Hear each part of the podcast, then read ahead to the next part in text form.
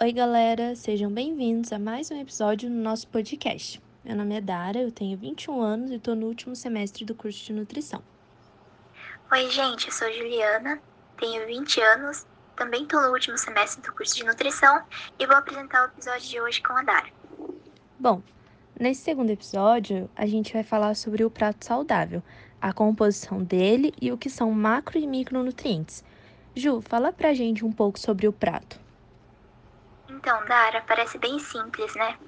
Mas bastante gente ainda não sabe como montar. Então, para tirar essa dúvida aqui agora, eu vou explicar direitinho como estruturar e mostrar que não é difícil a gente montar um prato equilibrado.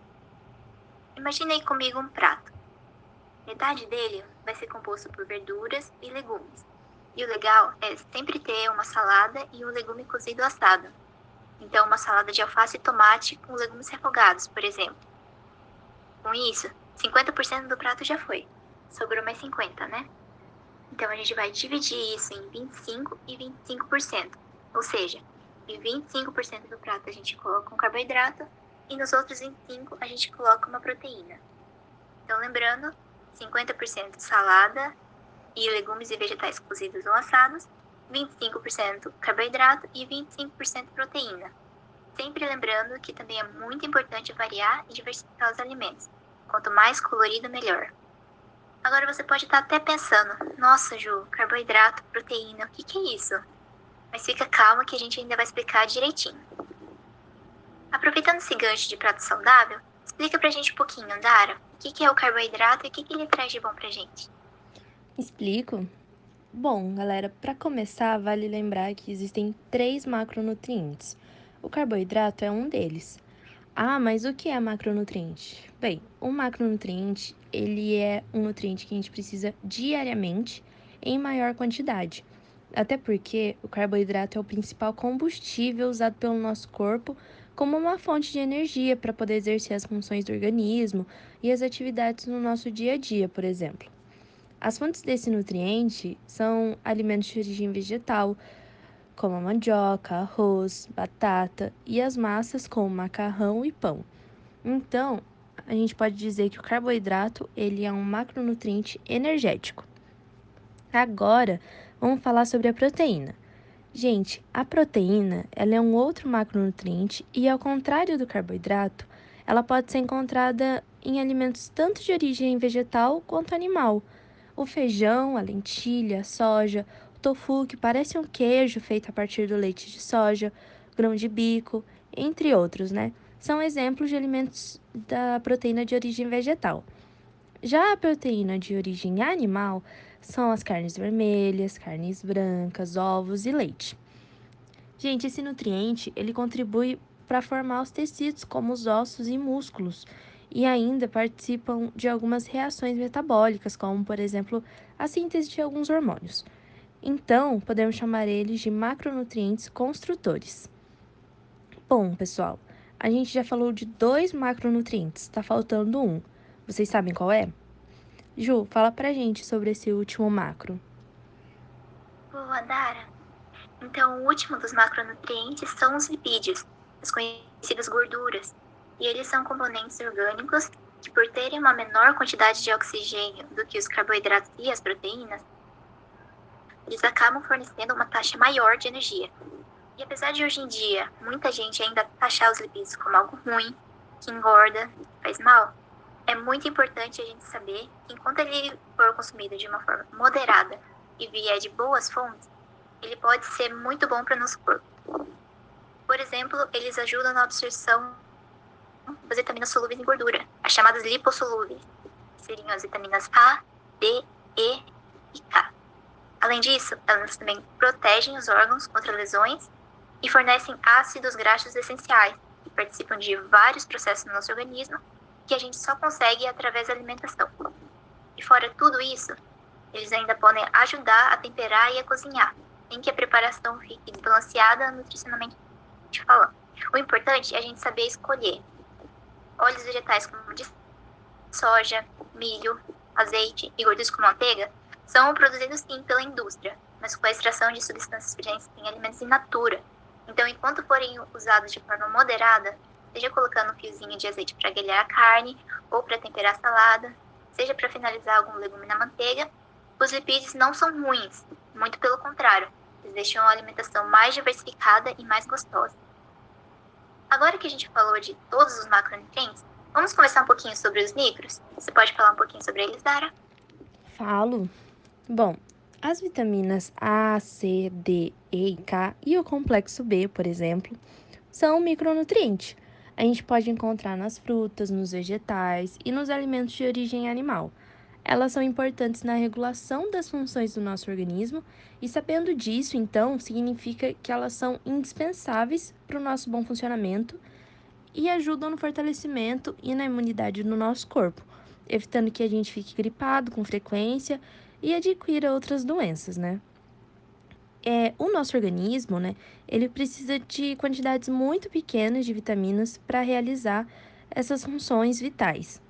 A suplementação alimentar, ela não é necessária. Ela só tem que, você só tem que ter uma alimentação equilibrada, saudável, né, para conseguir uma quantidade adequada de todas as vitaminas. E aí que entra o que a Ju acabou de falar sobre o prato saudável. Mas tem que ter cuidado. Não é só porque precisamos de vitaminas só em pequenas quantidades, não significa que não precisamos nos preocupar se a nossa alimentação está ou não nos fornecendo as vitaminas necessárias para ter uma vida saudável, né? Inclusive, quando a nossa alimentação está desequilibrada, é muito fácil a gente apresentar uma certa carência desses micronutrientes, tanto de vitaminas quanto de outros que já já Ju vai falar. E isso pode acontecer porque o organismo humano ele não tem uma capacidade de fazer grandes reservas de micronutriente. E esse excesso ele pode ser tóxico. Grande parte, né, ela é eliminada pelas fezes ou urina.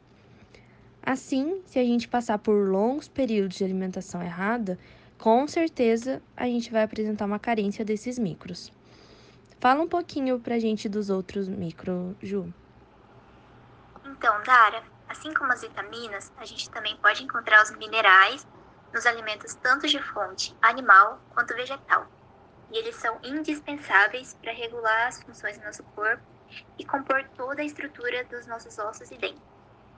Grande parte dos minerais, como o cálcio, o ferro, o zinco, o potássio e o magnésio, estão presentes na água e nos alimentos, então, com uma alimentação balanceada, você já consegue garantir uma quantidade adequada de todos eles. Mas lembrando que, caso você tenha uma carência de algum mineral, é, é bom você procurar um nutricionista ou um médico para te orientar a como suplementar. Por último, eu queria deixar uma opção de leitura para quem, é, quem quiser se informar mais sobre o assunto, que é o Guia Alimentar de 2014 é uma leitura bem fácil de entender e ele fala não só sobre como ter uma alimentação mais saudável, mas também explica o que são alimentos in natura, processados e ultraprocessados. Ele dá algumas opções de café da manhã, almoço, jantar e lanches.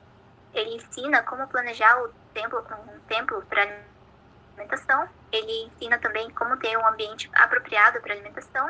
E você consegue achar ele na internet. É só digitar guia alimentar para a população brasileira e você acha ele em PDF. É uma leitura que vale muito a pena e eu garanto que só tem a adicionar no seu conhecimento para uma vida mais saudável. Acho que por hoje é só, né, Dara? A gente vai ficando por aqui. Isso. E lembrando que toda sexta tem um episódio novinho, gente. Tchau, galera. Tchau, galera.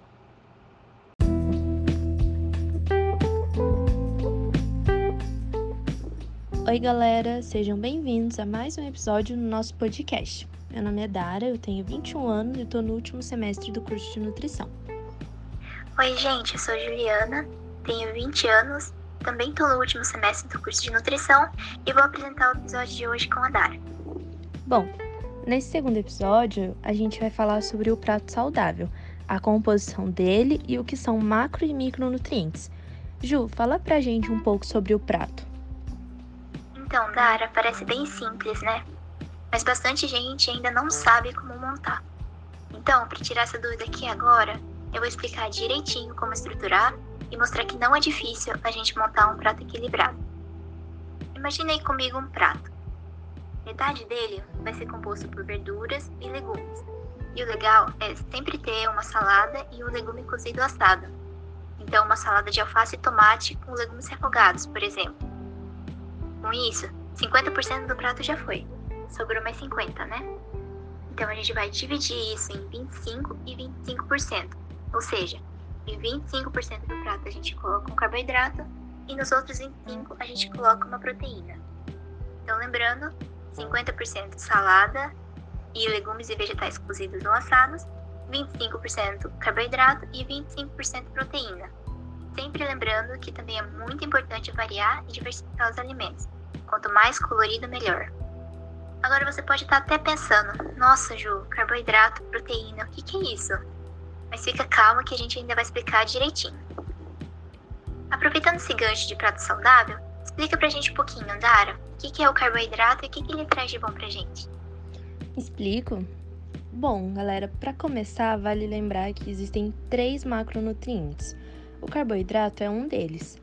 Ah, mas o que é macronutriente? Bem, o macronutriente, ele é um nutriente que a gente precisa diariamente em maior quantidade.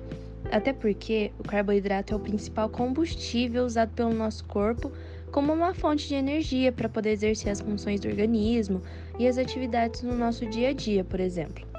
As fontes desse nutriente são alimentos de origem vegetal, como a mandioca, arroz, batata e as massas como macarrão e pão. Então, a gente pode dizer que o carboidrato ele é um macronutriente energético. Agora, vamos falar sobre a proteína. Gente, a proteína ela é um outro macronutriente e, ao contrário do carboidrato, ela pode ser encontrada em alimentos tanto de origem vegetal quanto animal, o feijão, a lentilha, a soja, o tofu, que parece um queijo feito a partir do leite de soja, grão de bico, entre outros, né? São exemplos de alimentos da proteína de origem vegetal. Já a proteína de origem animal são as carnes vermelhas, carnes brancas, ovos e leite. Gente, esse nutriente ele contribui para formar os tecidos como os ossos e músculos e ainda participam de algumas reações metabólicas, como por exemplo a síntese de alguns hormônios. Então, podemos chamar eles de macronutrientes construtores. Bom, pessoal, a gente já falou de dois macronutrientes, está faltando um. Vocês sabem qual é? Ju, fala pra gente sobre esse último macro. Boa, Dara. Então, o último dos macronutrientes são os lipídios, as conhecidas gorduras, e eles são componentes orgânicos que, por terem uma menor quantidade de oxigênio do que os carboidratos e as proteínas, eles acabam fornecendo uma taxa maior de energia. E apesar de hoje em dia muita gente ainda taxar os lipídios como algo ruim, que engorda, faz mal, é muito importante a gente saber que enquanto ele for consumido de uma forma moderada e vier de boas fontes, ele pode ser muito bom para nosso corpo. Por exemplo, eles ajudam na absorção das vitaminas solúveis em gordura, as chamadas lipossolúveis, que seriam as vitaminas A, D, E e K. Além disso, elas também protegem os órgãos contra lesões e fornecem ácidos graxos essenciais, que participam de vários processos no nosso organismo que a gente só consegue através da alimentação. E fora tudo isso, eles ainda podem ajudar a temperar e a cozinhar, em que a preparação fique desbalanceada nutricionalmente falando. O importante é a gente saber escolher óleos vegetais como de soja, milho, azeite e gorduras como manteiga são produzidos sim pela indústria, mas com a extração de substâncias presentes em alimentos in natura. Então, enquanto forem usados de forma moderada, seja colocando um fiozinho de azeite para grelhar a carne ou para temperar a salada, seja para finalizar algum legume na manteiga, os lipídios não são ruins, muito pelo contrário, eles deixam a alimentação mais diversificada e mais gostosa. Agora que a gente falou de todos os macronutrientes, vamos conversar um pouquinho sobre os micros? Você pode falar um pouquinho sobre eles, Dara? Falo. Bom, as vitaminas A, C, D, E e K e o complexo B, por exemplo, são micronutrientes a gente pode encontrar nas frutas, nos vegetais e nos alimentos de origem animal. Elas são importantes na regulação das funções do nosso organismo e, sabendo disso, então, significa que elas são indispensáveis para o nosso bom funcionamento e ajudam no fortalecimento e na imunidade do nosso corpo, evitando que a gente fique gripado com frequência e adquira outras doenças, né? É, o nosso organismo, né, ele precisa de quantidades muito pequenas de vitaminas para realizar essas funções vitais. A suplementação alimentar, ela não é necessária. Ela só tem que, você só tem que ter uma alimentação equilibrada, saudável, né, para conseguir uma quantidade adequada de todas as vitaminas. E aí que entra o que a Ju acabou de falar sobre o prato saudável. Mas tem que ter cuidado. Não é só porque precisamos de vitaminas só em pequenas quantidades, não significa que não precisamos nos preocupar se a nossa alimentação tá ou não nos fornecendo as vitaminas necessárias para ter uma vida saudável, né? Inclusive, quando a nossa alimentação está desequilibrada, é muito fácil a gente apresentar uma certa carência desses micronutrientes, tanto de vitaminas quanto de outros que já já vai falar. E isso pode acontecer porque o organismo humano ele não tem uma capacidade de fazer grandes reservas de micronutriente. E esse excesso ele pode ser tóxico. Grande parte, né, ela é eliminada pelas fezes ou urina. Assim, se a gente passar por longos períodos de alimentação errada, com certeza a gente vai apresentar uma carência desses micros. Fala um pouquinho pra gente dos outros micro, Ju. Então, Dara, assim como as vitaminas, a gente também pode encontrar os minerais nos alimentos tanto de fonte animal quanto vegetal. E eles são indispensáveis para regular as funções do nosso corpo e compor toda a estrutura dos nossos ossos e dentes. Grande parte dos minerais, como o cálcio, o ferro, o zinco, o potássio e o magnésio, estão presentes na água e nos alimentos, então, com uma alimentação balanceada, você já consegue garantir uma quantidade adequada de todos eles. Mas lembrando que, caso você tenha uma carência de algum mineral, é, é bom você procurar um nutricionista ou um médico para te orientar a como suplementar. Por último, eu queria deixar uma opção de leitura para quem, é, quem quiser se informar mais sobre o assunto, que é o Guia Alimentar de 2014 é uma leitura bem fácil de entender e ele fala não só sobre como ter uma alimentação mais saudável, mas também explica o que são alimentos in natura, processados e ultraprocessados. Ele dá algumas opções de café da manhã, almoço, jantar e lanches. Ele ensina como planejar o tempo, um tempo para alimentação. Ele ensina também como ter um ambiente apropriado para alimentação. E você consegue achar ele na internet. É só digitar guia alimentar para a população brasileira e você acha ele em PDF. É uma leitura que vale muito a pena e eu garanto que só tem adicionar no seu conhecimento para uma vida mais saudável. Acho que por hoje é só, né, Dara? A gente vai ficando por aqui. Isso, e lembrando que toda sexta tem um episódio novinho, gente. Tchau, galera. Tchau, galera.